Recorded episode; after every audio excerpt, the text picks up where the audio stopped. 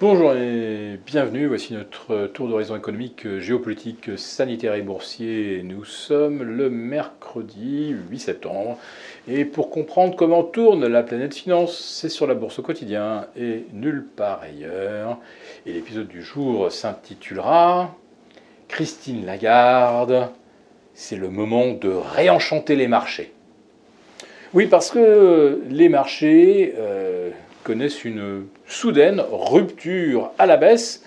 On peut dire qu'on ne l'a pas vraiment vu venir. Euh, le CAC 40 qui rouvre euh, pratiquement 60 euh, points plus bas que sa clôture du mardi. Le Rostock qui perd rapidement 1,20%. Pourtant la veille, sur la base des, des mêmes niveaux de taux d'intérêt, on n'avait pas bronché. Quasiment pas. Euh, le CAC 40 perdait à peine 0,2%, avec pourtant euh, le taux du 10 ans repassé de négatif à plus 0,0250. On avait une tension de 5 points sur le DAX, sans que ça provoque euh, une, réaction très, très lourde sur le DAX.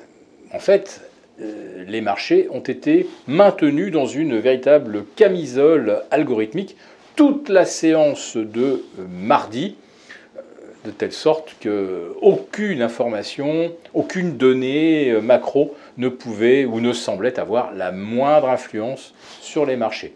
Et en plus de ça, le soir même, à Wall Street, nouveau record, le 34e, nouveau record absolu du Nasdaq. Autrement dit, le funiculaire haussier continuait de grimper, quelle que soit finalement l'évolution des marchés de taux ou de crypto.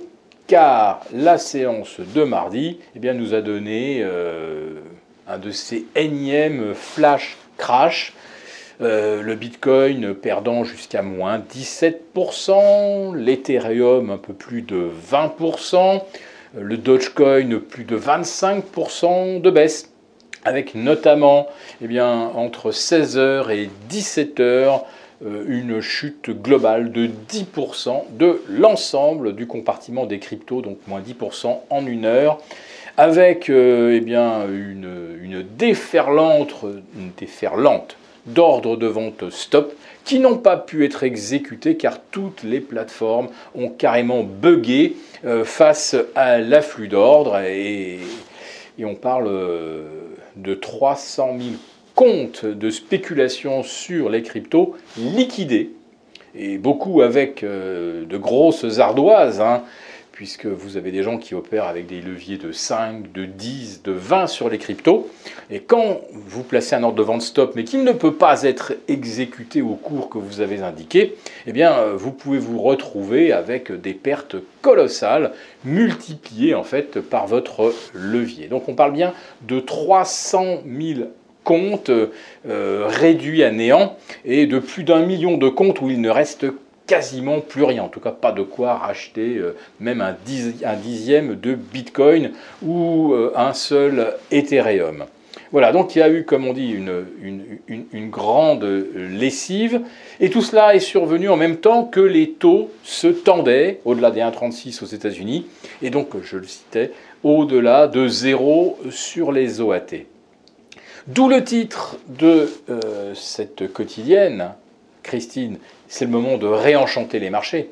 Parce que si les marchés de taux continuent de dériver comme ils le font, si on voit par exemple le rendement des OAT atteindre les 0,10, le rendement des boudes remonter vers moins 0,25 et le rendement des T-bonds américains se tendre au-delà de 1,44, eh bien ça risque de tanguer sérieusement sur les marchés. Donc c'est vraiment le moment de les réenchanter, de les rassurer. Il y a cette conférence de presse donc de ce jeudi 9 septembre. Il ne faudra rien dire qui puisse déplaire au marché parce que là, ils ont déjà, comme on dit, commencé à trébucher et euh, c'est le moment de euh, les remettre, on va dire, euh, sur leurs deux pieds. Voilà, est-ce que Christine Lagarde saura trouver les mots doux pour écarter l'hypothèse euh, d'un durcissement monétaire avant 2022 Est-ce que le livre belge de la Fed va également confirmer qu'on a finalement du temps avant d'envisager un tapering? La réalité, c'est que la correction sur les marchés obligataires survenue le mardi 7 septembre, ça nous laisse craindre que quelqu'un, quelque part, sache peut-être quelque chose sur les intentions de la Fed et un éventuel tapering.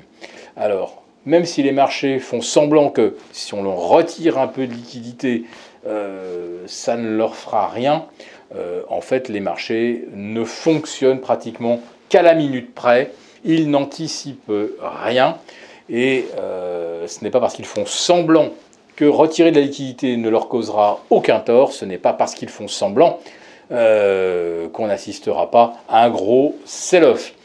Rappelons-nous que mardi matin, vous aviez sur les réseaux sociaux des gens qui faisaient Ouais, le Bitcoin, 52K, etc.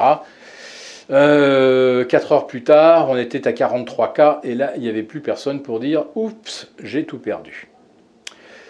Nous vous retrouvons euh, lundi pour notre prochain live avec nos abonnés de la, lettre des affranchis, car euh, nous sommes en déplacement jeudi et vendredi. Et donc, il n'y aura pas de rendez-vous euh, live à 11h30 avec nos abonnés des affranchis.